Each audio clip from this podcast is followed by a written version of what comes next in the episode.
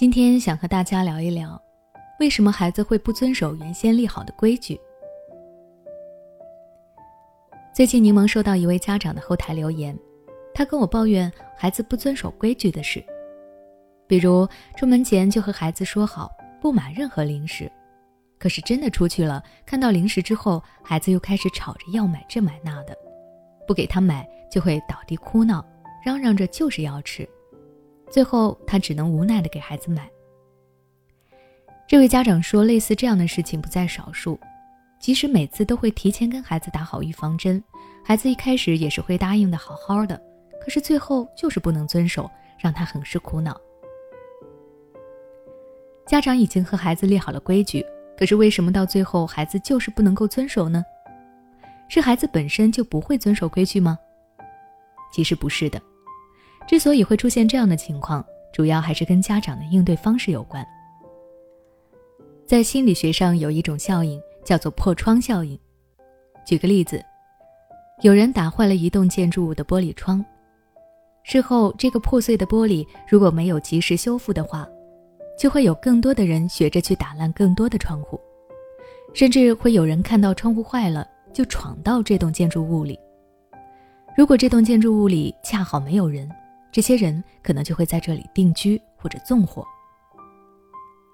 这就像是原本一条干净的道路。有人往这条道路上丢了一个垃圾，这个垃圾又没有被清理，慢慢的，这条路上的垃圾就会越来越多，最后大家会理所当然的把垃圾顺手扔在这儿，谁还会遵守不能随地扔垃圾的要求呢？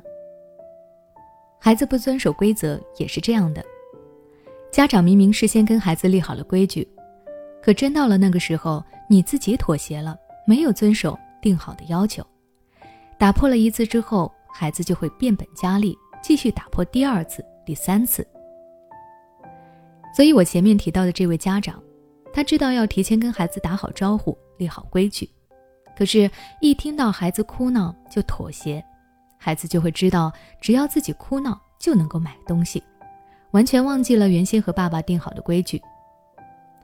你一次的妥协，就会让孩子觉得规矩是可以不用遵守的。是可以按照自己的想法去改变的。我记得有一次去朋友家里做客，在吃饭的时候，他的孩子一直边吃饭边玩手机。朋友跟我吐槽孩子的这个坏习惯，我就问他，怎么没有对孩子定一个规矩的？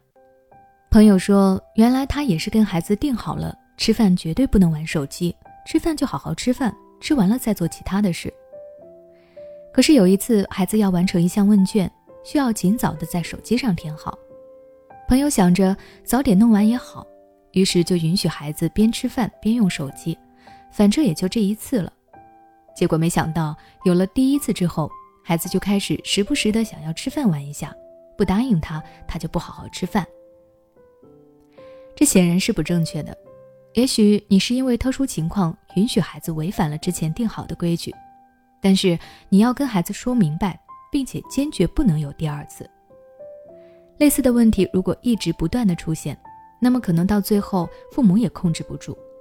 所以，当你意识到孩子的行为不对的时候，一定要及时的提出来并纠正过来，要和孩子协商好。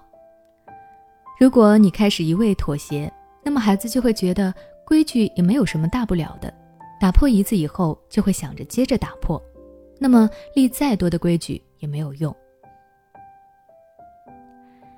我们今天的分享到这里就结束了。现在你知道为什么孩子会不守规矩了吗？如果你想了解更多让孩子守规矩的内容，可以关注我的微信公众号“学之道讲堂”，回复关键词“规矩”就能获得相关信息了。